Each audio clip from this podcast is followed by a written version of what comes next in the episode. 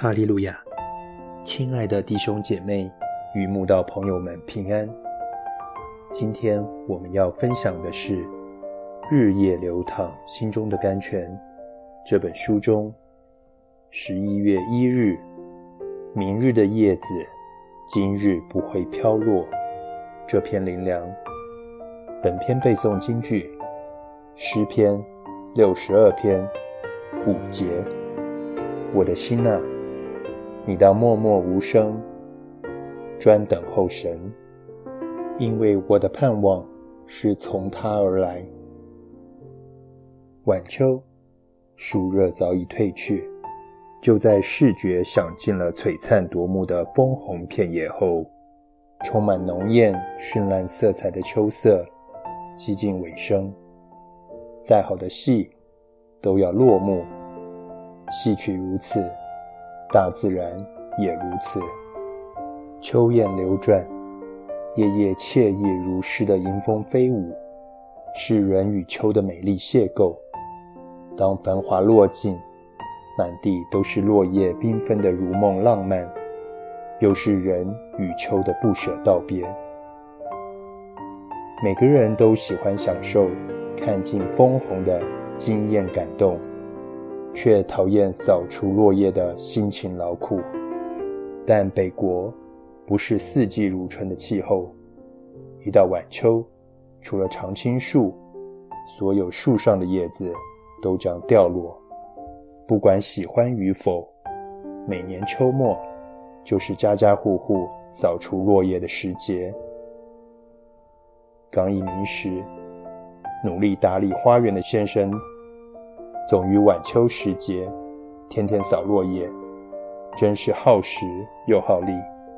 后来有一天，他突然跟我说：“明日的叶子，今日又不会飘落。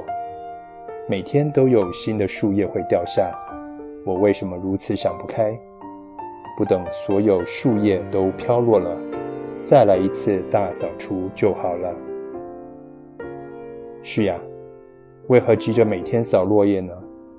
自从想通了这个道理，一个秋季下来，先生只扫了几次落叶，感觉轻松多了。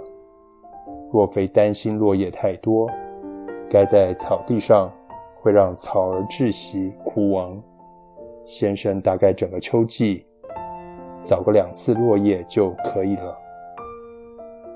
万物皆有其时。时候没到，事情不会成就。凡事勉强不来，就像我们希望叶子一次落下，好让我们一次扫完，一次了事，一次解决。偏偏大自然的运转规则不是如此。神的创造是让叶子一片片分天分时飘逸的落下，不是一天之内。